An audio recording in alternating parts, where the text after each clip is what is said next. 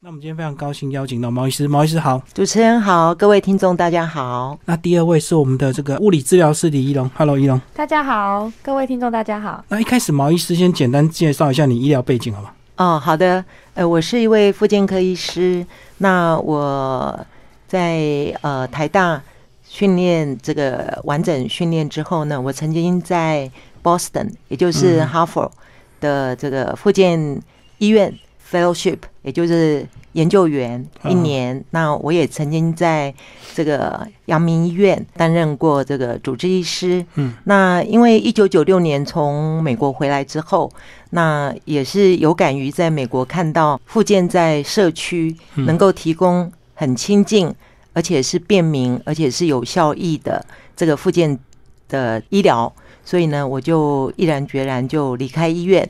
所以呢，我现在呃所在的这个复健科诊所在淡水小镇，其实我们已经二十二年的历史了。所以毛医师，你是一回来台湾就直接到呃淡水小镇就成立这个所谓的社区的这个复健？呃，其实我在台大住院医师训练完之后，就一直是在医院。嗯，哦，包括我当时到美国，其实也是从阳明医院。这个留职停薪出去的，所以回国之后，我其实还是在医院又待了一年，那之后才到这个社区来。所以主要是你看到美国的一些不一样的一个方式，所以你回来台湾之后，想要这个算是尝试吗？是因为其实八六年我到淡水是民国八十六年嘛，那个年代其实，在。社区的复健科诊所其实还是非常的少，嗯，哎，那淡水本身它也是一个比较特别的社区，哦，它自己当年就是往外的。这个交通啊什么的，哎，那时候还没有捷运，对，哦，所以那本身那里就是中寮人口，还有就是一些从外地来的呃年轻族群，以及包括那边几乎是一个大学城，嗯，还有一些甚至国外来的一些讲师教授，所以它是一个很特别的一个不同族群的组合的一个社区。可是我们讲到淡水，我们都会想到这个冬天这个东北季风非常冷，所以那边长者也是住很多吗？是的，是的，哎，其实淡水。那边务农的，以前就是捕鱼的啦，什么的，其实都蛮多的。那也是因为你刚刚提到的一个很好的问题，就是湿冷。好，所以那个地方呢，我们常常在讲这个老人退化性的问题啊，都说风湿风湿哦，只要天气到冬天的时候又冷又湿啊，很多退化性关节炎的症状就出来了。那其实也是因为这样，所以淡水的老人家很多真的到冬天的时候会为这个退化性关节炎的症状所苦。那我们的呃，复健科诊所其实在那边对于这些退化性。的老人的问题也提供了相当多的协助。对啊，而且他们这个二十二年前他们要看病，应该都要往台北，对不对？那时候还要坐火车，应该还没捷运嘛。是的。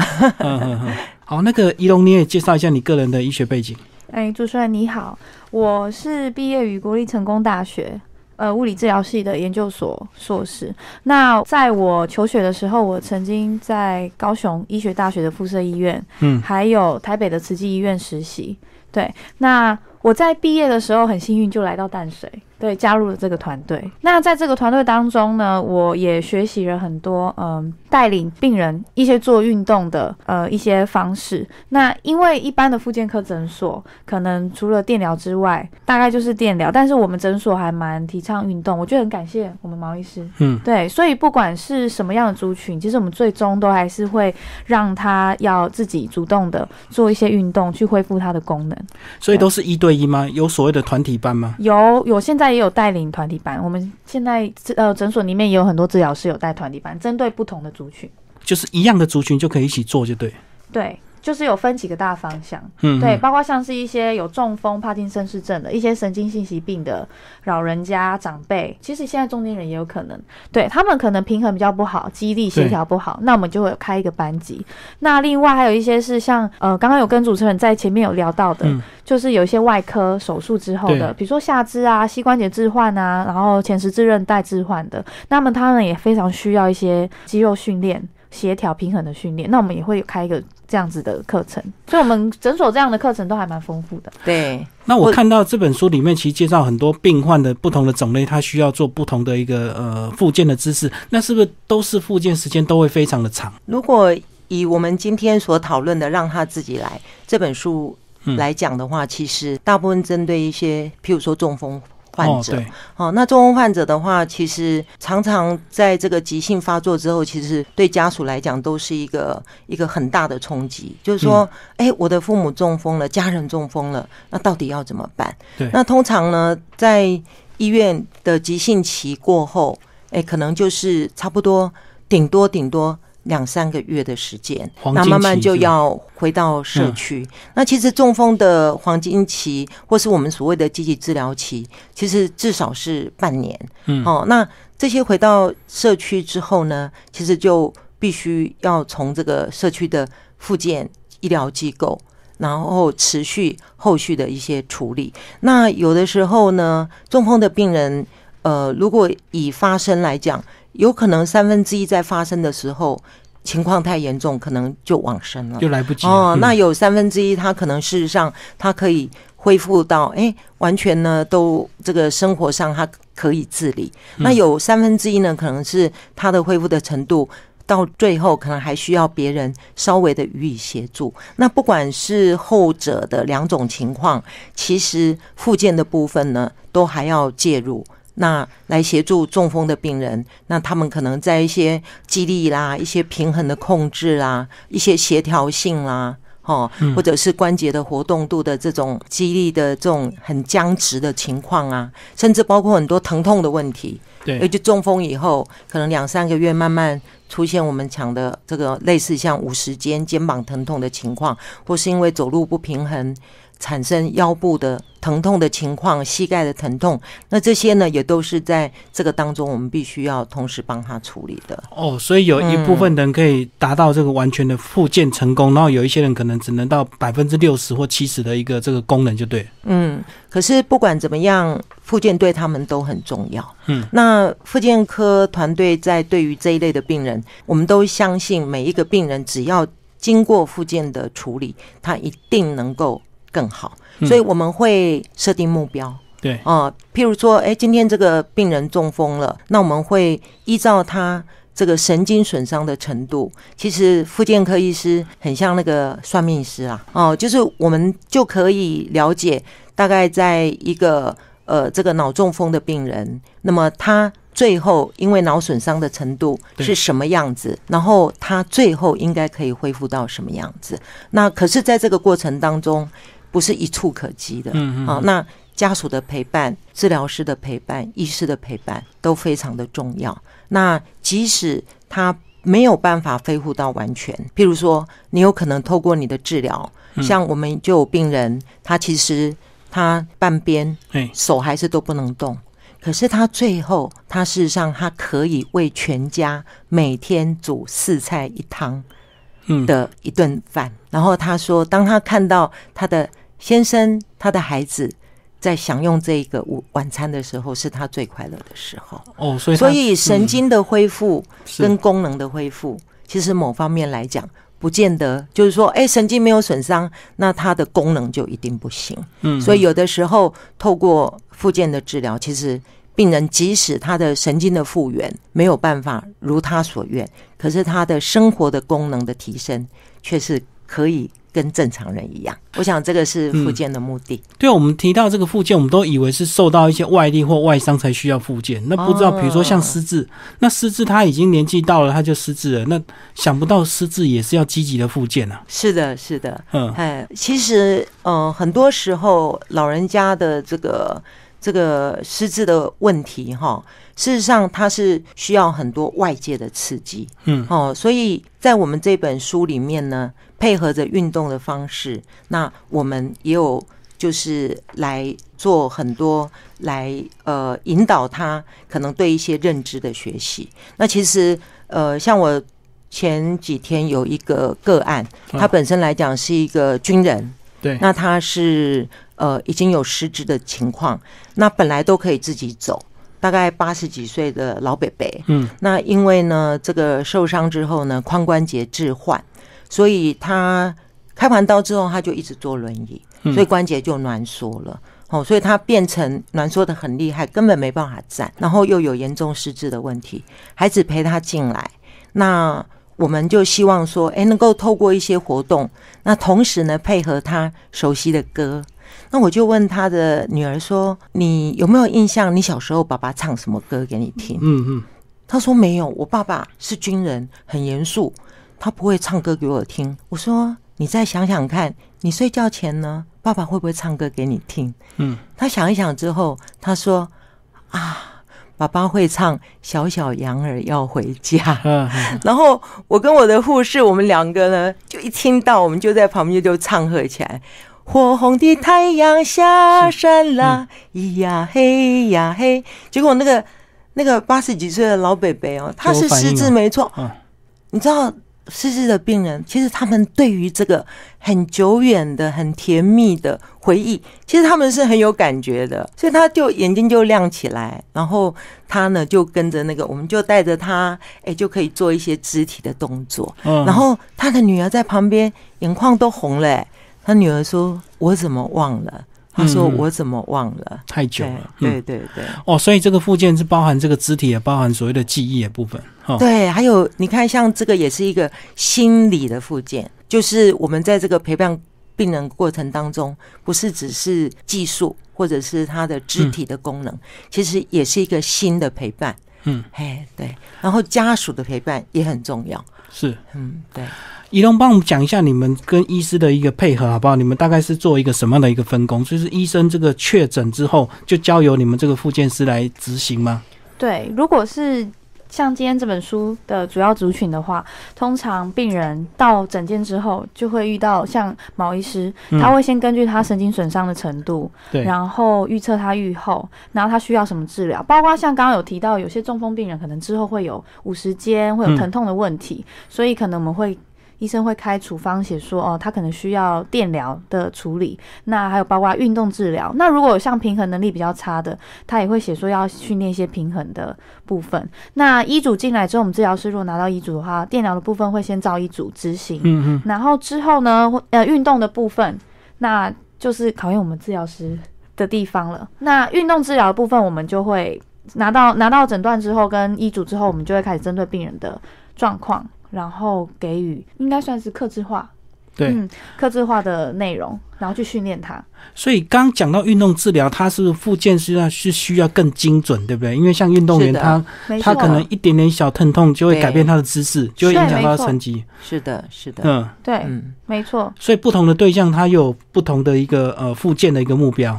对不同的目标，而且包括就像是，就算都是中风的病人，或都是帕金森氏症的病人，他们表现跟症状，其实表现都动作能力都会完全不一样。哦，所以这个是一个非常专业的一个评估，而且是需要长时间陪伴。所以这样子，这个呃就医的一个地方跟病人所在的位置就非常重要，对不对？因为他一定要很容易到达，然后他才有办法有时间，或者是有哎会比较愿意长时间复健，对不对？这也是为什么我们要在社区。社区做对，嗯因为他可能过条马路就到了。哦是哦，那他可能就是外劳啊，或者是呃家人呐、呃推个轮椅就到了。嗯哎，对，所以这个呃方便性、可亲性，其实对这些长期需要复健的这些病人，其实是非常重要的。那毛医师，你是二十二年就就开始做，那到了现在，是不是这个所谓的社区复健就比较应该算是更广泛，是不是？呃，是的，呃，其实现在复健科诊所已经非常的普遍了。嗯，是。好、那嗯复健科基本上来讲，除了我们今天提到的这些呃中风啊、帕金森啊、失智病人的复健之外，其实包括可能很多上班族啊肩颈的酸痛、疼痛的问题，啊、或是一些老人退化性关节炎的问题，或者是一些小儿发展迟缓。方面的一些问题啊，那运动伤害的部分啊，脚踝扭伤啊，或者是像刚刚提到的骨折，或是膝关节、髋关节置换以后的这个复健治疗，其实都是相关的领域。嗯嗯，所以这个诊所的距离其实对患者来讲很重要。那这个当他复健到一个程度之后，他回家也要继续做，对不对？所以主要是这本书就是要让这个呃所谓的这个有相关需求的人，他可以带回家自己练习。是的，毛医师先讲一下你这本书你们这个针对的一个对象。OK，呃，其实主要就是我们在这十几年来发现，就是说，呃，刚刚所提到的这些病人呢，除了在我们的诊所医疗机构的这个复健治疗之外，其实呢，家人的陪伴很重要。对。我曾经呃有一个帕金森氏又合并中风的奶奶，嗯，那她呢，呃，在诊间我带她做了运动，我跟她的先生说，回去你要陪奶奶做运动哦，他就说啊不用啦，嗯。她扶着墙壁就可以了啦。那我就跟他说，砍手哦，就是牵手哈、嗯台语的 kantu 就是就是夫妻嘛。我说有牵手，有砍手，当然不一样哈、当然就不一样。那其实当他先生牵起这个太太手的时候，你就发现那个太太哈、其实眼眶都这个装满了泪水。那这种新的陪伴。哦，是很重要的。那除了新的陪伴之外，还有一个就是需要有方法的陪伴。哦，所以以其实我们常常看了这一类病人，尤其很关心的家属就会问说：“那回去我到底要要做？嗯要帮他做些什么？”那就像呃怡蓉刚刚讲的，其实每个病人的程度不同。对，你今天这个病人如果连坐都坐不稳，那你当然不可能要他站，要他走嘛。嗯那么这个时候呢，我们就会给他能够躺着做的运动。嗯，哈，那譬如像说这个即使卧床的病人，你让他做一个呃抬屁股，好，把这个两脚踩在床上，膝盖弯曲，屁股抬起来，单单这样的动作看起来似乎很简单，其实对他们已经有挑战性，而且呢，他可以在他卧床的时候就可以去训练他的臀部的肌肉。嗯哦，不要让它萎缩。好，因为很多人躺久了，你知道躺一个礼拜啊，肌肉就少了二十 percent，在一个礼拜嗯剩下八十 percent，又少了二十 percent。是哦，所以这个肌肉的萎缩无力是很严重的。怎么样在他急性的时候，其实家属的陪伴没有办法做的时候，哎，我们就从躺姿我们就开始练。那这个也可以预防他到时候啊站起来走路的时候。啊，一些关节挛缩的问题。我想我刚刚讲的那个老爷爷，军人的老爷爷，如果他髋关节置换之后，他一开始就在床上做这样子的复健运动的话，其实他今天不可能刀开的那么好，那么漂亮，嗯可是他却没有能力能够走，那个就是复健太晚介入了。哦，就是他如果有提早做的话，其实他不会到最后这么严重，就对。是的，嗯，对外科说开完了，哎，看起来片子都很好，这个位置都很漂亮，伤口也没问题。问题病人就是没办法站，没办法走。那开刀之前其实都可以自己来。所以治疗有黄金期，复健也有黄金期，的对。是的，嗯，嗯来，一龙帮我们讲一下，你这本书其实介绍的蛮详细的，包括这个呃卧、坐、站、走都有适合他的一个复健姿势哦。对，没错，就是我们先照着长辈，你先看他坐不坐得稳，那他能不能站，嗯站得好不好，或甚至他能不能在站的时候，可能还可以弯腰捡地上的东西，这些比较有技巧性的，我们有拟定了一个评估表，对，A B C D E，对，总共分了八级 G 哦。H，哇，八个。对，我们哦分的蛮细的，嗯对，因为针对病人真的是呃长辈非常多样化的能力，然后呢就可以让读者在看这本书的时候，就可以很简单的就可以帮你的长辈找出他的等级，对，然后呢就可以看我们参与我们书里面他推荐的运动去做训练，对，那我们也运动内容也非常着重在。认知的部分，刚刚有嗯讲到，因为我们这本书很强调陪伴，对但也很强调认知，对，因为其实现在的研究已经有发现，在做一些运动训练的时候，如果你搭配认知的训练的话，是可以促进我们神经细胞的复原，哦，帮助更快。你的运动效果会更好。嗯嗯，对，那认知的部分其实很简单啊，包括你在练运动的时候，你可以让长辈数一二三数到十，让他边做运动的时候边数数。对，那更难一点，可以从十数回到一。对或者，是边唱歌也可以。对，当然也可以，就是被呃 配合刚刚毛医师说的，他本身喜欢的音乐，也会促进他运动的动机。嗯嗯，对，嗯这都是我们主要目标。所以肢体跟认知都可以一起做，这样子对，，没错一。举两得。嗯那其实里面有一些简单的道具，也稍微帮我们介绍一下吧。你们好像这个有大球、小球，有这个呃弹力带什么的。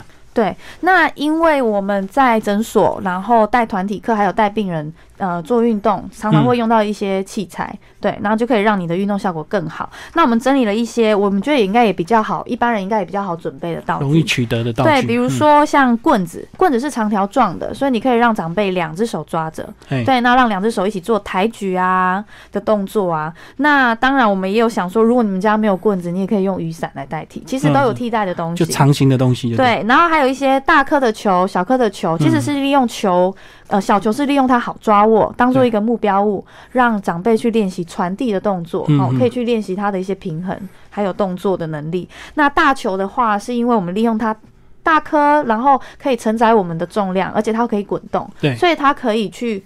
呃，带领我们做一些肢体的动作，比如说我们两只手放在大球上面，球放在地上，对，你往前滚动，你就可以带领你的身体肢体做往前倾，是。对，因为有些长辈筋骨非常僵硬哦，又中风。对啊，肩膀很紧啊。那如果你平常教他自己抬手，他的意愿可能不高。但是如果你用球，他会有一些娱乐的效果，但是又可以呃引导出你想要他做的动作，就是有增进乐趣啊。要不然这个两手空空来做附件，好像也蛮无聊的。对。然后另外一个很重要是移位腰带，因为有一些呃人会担心，哈，我让我长辈这样走路会不会不稳啊？我带他怎么走？那其实像我们呃物理治疗师，那也都会使用这个方法，就是有一个移位腰带。嗯。对。然后你可以把它绑在长辈的腰部上面，那我们用手抓着。那因为腰部这个地方是我们人重心的位置，嗯，所以如果长辈真的不稳，你可以马上拉那个腰带，你可以马上把长辈抓好。那如果真的长辈，真的站不稳，要摔下去的时候，你就拉着带着，让他慢慢的蹲下去，我们去扶住他就可以了。所以这个是还有安全的考量，就确保的一个功能。对，那另外就是有用啊，弹力带。弹力带的话，就是有弹性的带子，它可以给我们一些阻力，所以在练运动的话会增加一些难度。对，哦，也可以增加肌肉的一些这个力道，对对？用力的程度，嗯，对，这些都可以配合在我们的运动里面。所以这本书其实刚介绍这些道具，这本书也有附清楚的一个彩色图示照片，所以几乎可以完全照着这个步骤回家自己练习。所以这也是这个附件到了比较末期之后，就可以自己在家这个继续附件，对不对？是，其实从一开始。那我们刚刚讲从那个卧啊、坐啊、站啊、走啊，所以其实病人从一开始，包括他只要他急性的状况稳定了，譬如说刚中风的时候，可能在医院里面，哦，他可能呃还有一些感染的问题呀、发烧的问题呀，或是这个内科状况不稳定的问题，那这个时候当然不能做。对，那只要这些情况稳定之后，其实这本书的。这个躺姿的运动其实就可以开始做了。哦，所以躺姿等于是你如果在呃医院的这个病床上也是可以直接练习，对对对对对对对。然后这边也有引导你要怎么样翻身，对，哦，就是说呃协助翻身以及病人怎么样一边不能动，另外一边好边要怎么样翻身，对，嗯。这本书的这个目标读者还有一个我比较呃好奇啊，请毛医师来介绍，就是说给健康的长者看。那这个长者会不会觉得啊，我又没有生病，我干嘛要看这本书？我们想到复健，就是因为有受伤才需要复健嘛。那为什么这本书也适合给健康的长者？是，其实年纪慢慢大的时候，那本身来讲，你很多的这个感觉系统。慢慢就会变得比较弱化，迟钝。哦，对对，那也是为什么有一些老人家就比较容易跌倒，或者是走路的时候啊，两边这个两脚的距离就会变得比较宽。嗯，哦，所以就是他们有可能哎，平衡的部分其实就变得比较弱。然后另外呢，随着年纪慢慢大，其实我们腹部、腰部的力量。哦，就是所谓的这个核心，常常也都也都会变得比较比较弱化。那这个常常就会引起一些啊腰酸背痛啊的问题呀。哦，那腿力不够，这些病人呢又常常会引起一些膝关节退化的一些问题。所以，因为这本书呢，它。的附件其实上是包括了很多的面向，对，譬如说包括平衡啊、活动度啊、肌力啊、核心啊、协调性啊，那这些其实对一般的老人家来讲也是都很有帮忙的。嗯嗯。哦，那譬如说，哎，我们这里面也有这个刚刚提到的大球，哎，如果家里有这样子的一个大球，事实上呢，让这些长者他们。靠着墙壁，对，哦，靠在这个墙壁上，然后贴着大球，其实你都可以做一些深蹲的动作，可以做一些左右位移的动作，去强化你的肌肉力量。那像这样的的训练来讲，其实对这些长辈其实都非常有帮忙的。那连刚刚我们刚刚讲的躺在床上抬屁股，就是单单的这个我们叫造桥运动，其实对很多的这个一般的长者，那他们维持核心肌力呀，还有就是这个整个骨盆的稳定度。其实也是都很有帮忙，这里面的很多运动也可以呢，跟着孙子一起做。嗯，哎，对，可以跟着孙子啊。比如说，呃，我们有用到一些这个呃呼啦圈哦，然后可以跟着呃阿公阿妈，就是你单单呢就是呃站着，那彼此手牵手呼啦圈，从一个那都手都不能放开哦，那你要。要蹲下去，然后再站起来，再换到另外一个。其实这个透过祖孙的很多的互动，哈，还有就是在这个蹲站之间，其实也都是一些激励训练的部分。这样子，毛医师讲到这个祖孙可以一起互动，那这个仪容你讲一下，你你们在实物操作的上，是不是会有很多老人家他是排斥这样的一个动作，所以他需要有家属的陪伴，或者是你们要引领他们，类似用游戏的一个方式。带领他们一起做。像刚刚讲到那个呼啦圈的，其实它主要会练到平衡的部分，因为你站着，你要能够安全的蹲下来又站起来。那在传递呼啦圈，你需要把手举起来，所以也会练到我们肩膀的肌力跟角度。那对，如果你直接叫病人说，你就一直抬手这样一直练吧，应该病人一下就不理我了。对 对，所以我们会把一些动作，把它跟一些趣味性的做一些结合。对，那像我在团体课的时候，其实我也不会很单调，就叫病人说，我们不会用什么举哑铃的方式，你就这样练你的腿力跟手力。嗯，对，就算是弹力带的话，像我现在也会配合音乐的部分，让他们用很像在跳舞哦。可是其实这些动作都训练到他们的动作。那我们希望把这些技巧也可以带给家属，可以带你的长辈一起做运动。对啊，因为我们以前有时候看到这个老人家如果生病了，他有时候都会很固执，对不对？对，没错。那如果你要叫他做，他就觉得说我已经好了。啊，我就不想做。对，可是其实还没完全好，一定要做，对不对？对。所以你们在食物上也是需要很多这个技巧，要引领着他们跟你一起玩。对，这也是主要这本书要教导的。所以看起来好像只是在玩游戏，嗯，然后我好像在考你哦。我今天礼拜几呀？哎，我老师刚刚说了三个东西是什么啊？然后你的同学叫什么名字啊？问了很多的问题，其实背后都有很深层我们要训练的东西。我们都把这些东西藏在背后了。对，不然如果直接一直教他做的话，他一定会排斥。所以这本书其实也是适合给家属看，对不对？是因为家属就要带着你做嘛，对，甚至还有时候，而且可以全家一起来，嗯，对，大家一起玩球。啊，对对对对 对，像我们里面也有呃老人家这个程度比较好啦，或者是不管他用坐姿或者是站姿，甚至他可以弓箭步的时候，我们还可以剪刀石头布，对不对？对，就可以全家一起玩，对，哦。这马医师讲一下，你二十二年前这样子在社区成立复健中心，一直到现在，是不是真的这个呃年长者是越来越多，所以他们越来越需要有这样的一个资源？是的，其实哈，真的是看到病人变老了，才知道原来自己岁数也增加，要不然都会忘记。然后有些病人呢，久没回来了，再回来的时候，哇，中风了，然后再回来的时候，哇，巴金森氏症，哎，然后慢慢退化了。对，所以其实二十二年来，我们真的是看到，呃，这个台湾从小小的淡水社区就看到台湾的全面，就是对。那二零一八年，对，其呃，其实老年人口六十五岁以上已经到百分之十四嘛，嗯，对。那到二零二五年的时候，可以到二十 percent，就是台湾已经要慢慢进入了。这个超高龄的社会了，嗯嗯，我们刚刚花了很多时间讨论这个老人家这个附件的问题，那是有没有这个儿童或青少年他们需要是什么样的一个疾病，让他们也需要做这样的一个附件动作啊？青少年很多，譬如说以我们在淡水来讲，因为那边。学校很多，对，所以呢，常常就是会有一些呃打篮球啊，嗯哎，或者是这个跑步啊，哦，各式各样的打排球啊，各式各样的运动伤害，哦，譬如说脚踝扭伤，嗯，那以前我记得我二十二年前刚到淡水的时候，病人通常脚踝扭伤不会第一个来看复健科。一定是去被推啊，或者国术馆啊，嘿，对对对。然后然后来的时候呢，可能那个药味就很重，然后那个打开以后呢，这个里面还是肿到不行这样子。嘿，对。那慢慢的，其实现在我们没有看过这样的情况。也就是说，透过一个正确的卫教。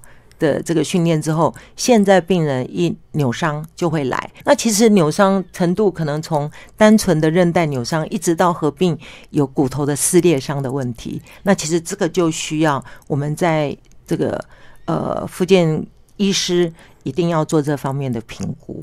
那也会因为重复性的扭伤，你要去了解他是不是有一些。根本的问题，比如说脚型有问题吗？或是他每次扭伤之后好了就不理他，平衡还是很差，对对对，筋还是很紧，肌力还是不足，那他所需要的复健训练就需要更多样化。我相信很多年轻人应该都蛮会撑的，所以他一开始的扭伤他都不以为意，对不对？想说过几天就好。是是。可是因为这个扭伤之后，就造成这个会越来越严重，对不对？对，因为你重复扭伤，对，重复扭伤，其实你的。本体感觉也会丧失哦。如果你叫一个重复扭伤的个案跟你一样，这个单脚站眼睛闭，那他一定没办法。那你本体感觉不好，你就很容易再重复受伤。嗯，这是一定的。那儿童的部分呢？儿童是不是就先天比较多？因为我们很难想象有什么病是儿童会遇到的。在我们的附件领域来讲，其实呃，儿童。有分两部分哈，那譬如说你刚刚讲到呃先天的，哦，譬如说呃一些脑性脑性麻痹的个案，嗯，哦，那可能哎小朋友一岁就会站呐，会走啊，一岁就会走啊，那他有可能就是这个部分的运动功能的发展是非常的不好，哈，那这个在呃复健科诊所里面，事实上也是。在儿童治疗很重要的一个部分，就是陪伴他的整个这个运动能力的一个一个发展。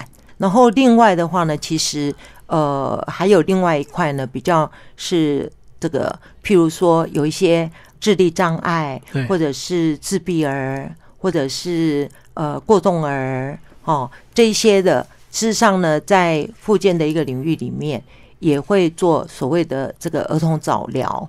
哎，方面的处理。那因为这几年来这部分也越来越受重视了，所以在六岁以前的这个儿童早疗，甚至呢能够早期发现呢早期治疗，这些孩子以后进到这个正统的学校，他能够适应的能力是更好的。那仪容在这个部分，其实也一直在诊所。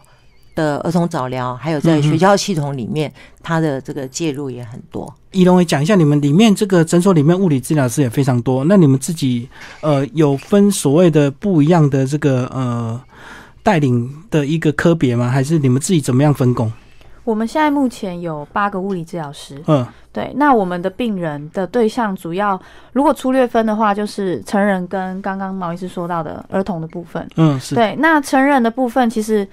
就很复杂，比如说包括神经性疾病的，刚刚有讲的这本书的主要的对象，或者是一些骨科的疾病。骨科就是代表说，比如说脚踝扭伤啊，或是你刚刚说的外科手术、骨折什么的，对，等等。那或者是有些只是因为姿势不良，他有一些肩颈酸痛或是腰痛的的一些病人。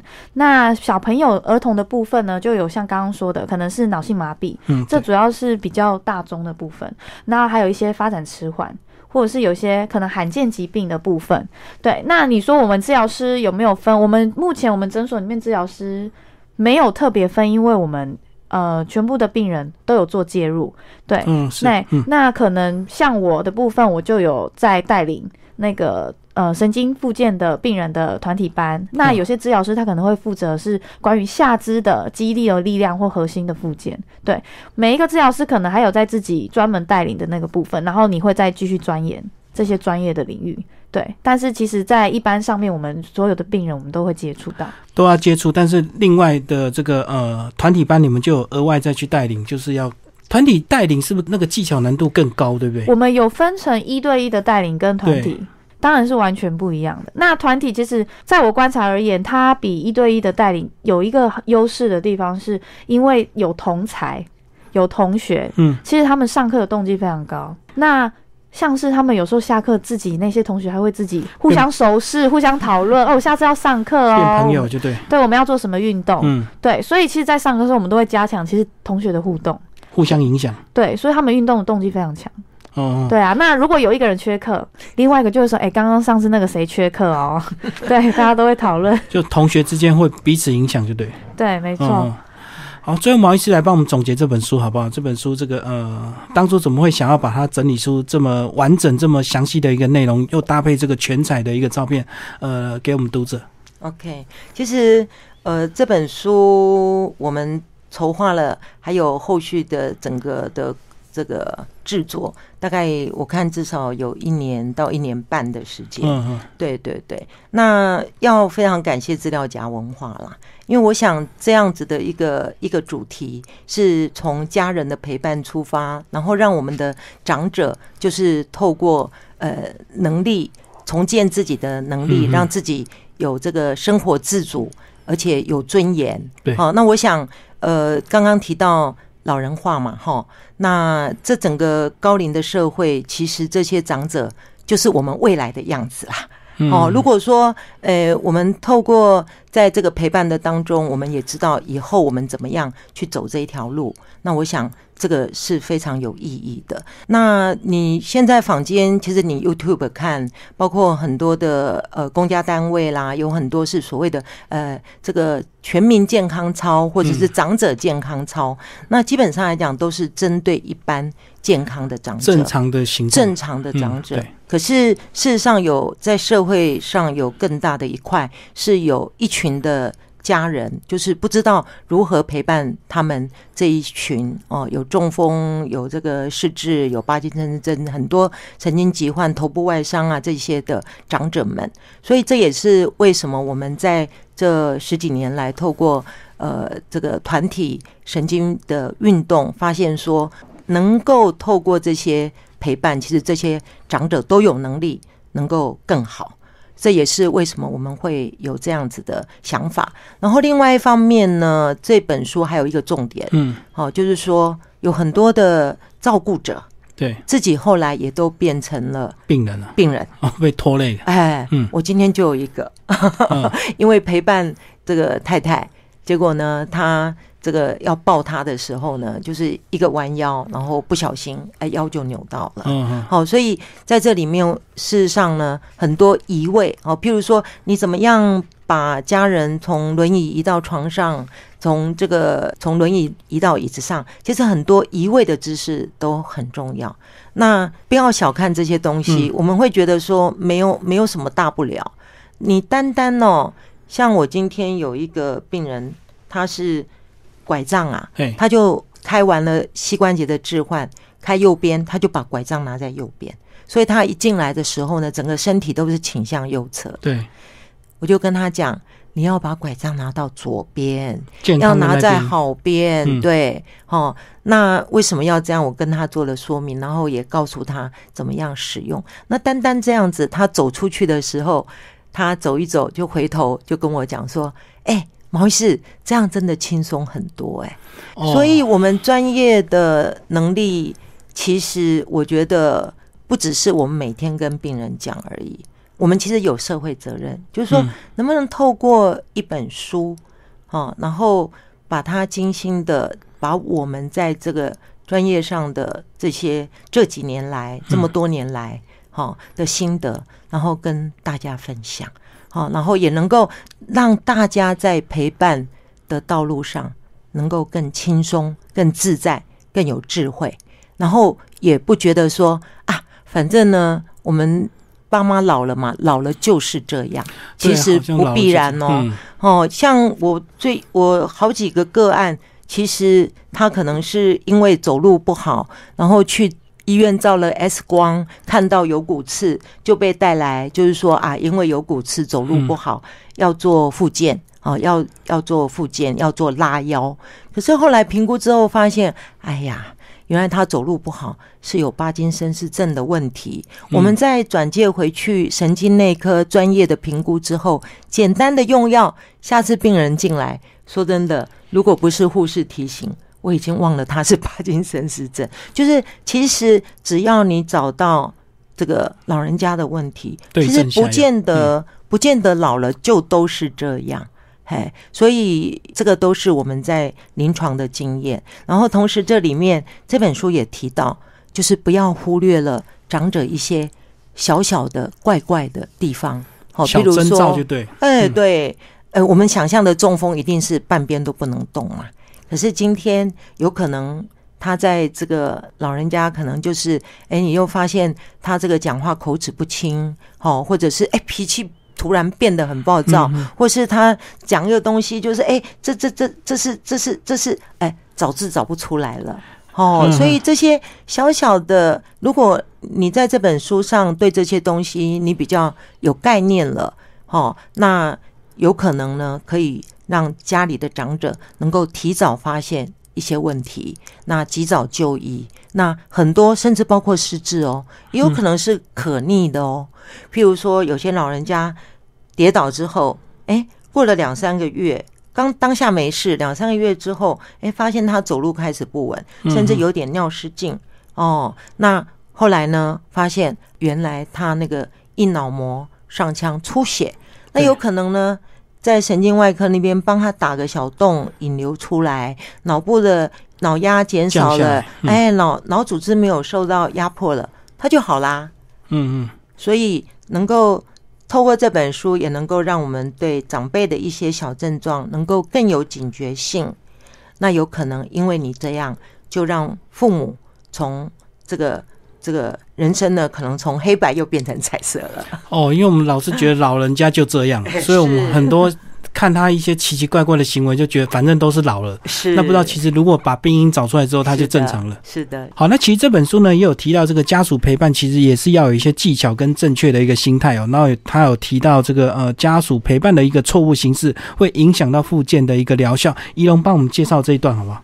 在我们临床上呢，常常会看到呃家属有不同的陪伴方式，那这些都会影响到呃长辈他们的复健的效果，嗯包括像是呃放牛吃草不闻不问，他们可能会把病人推过来，推给治疗师，可能就丢着就走了。所以我们常常复健完，想要跟家属就是呃交流，对我们刚刚做了些什么，回家要做什么，诶，人在哪里，或者是来了就走了。所以他们来大概会多久的一个时间？如果是呃有一对一的一些复健活动的话，在我们诊所大概半小时嗯左右的时间。对，然后每个礼拜会上课一次，是对，然后我们会再追踪他回去做运动，居家运动，因为我们非常强调要居家运动。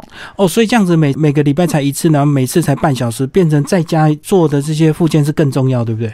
对，没错，你讲到很重要的重点。嗯对，所以我们会非常在意病人到底回去执行的状况怎么样。对，所以，所以我们才要教导家属正确的陪伴方式。但是还有另外一种是太呵护了。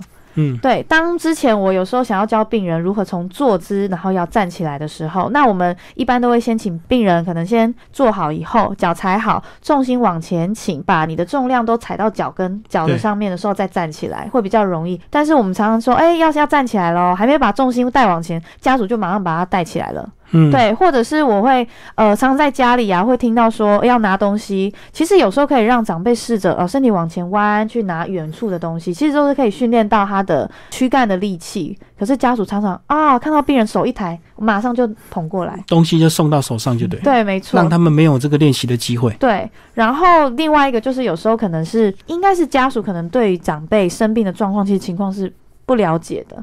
对，他可能也不了解为什么他会这个样子，就会变得给病人的压力非常的大。哎，他怎么还没好？他还要多久才会好？哎，这都不会好了。对，那有时候就是我们在对于复健的一些呃预期的目标，可能上面没有达到共识。对，嗯所以其实，在我们跟病人啊、跟病人家属的沟通都非常的重要。然后家属教导家属陪伴。怎么陪伴那个病人也是非常重要的。诶，那如果遇到长者他自己这个很挫折，他已经没有信心了，怎么办？因为这个复健毕竟要半年、一年都有可能嘛。对，有可能。嗯这时候我们会跟他，其实呃，我觉得复健也是一个心理的复健，我们会跟他聊你想要的是什么。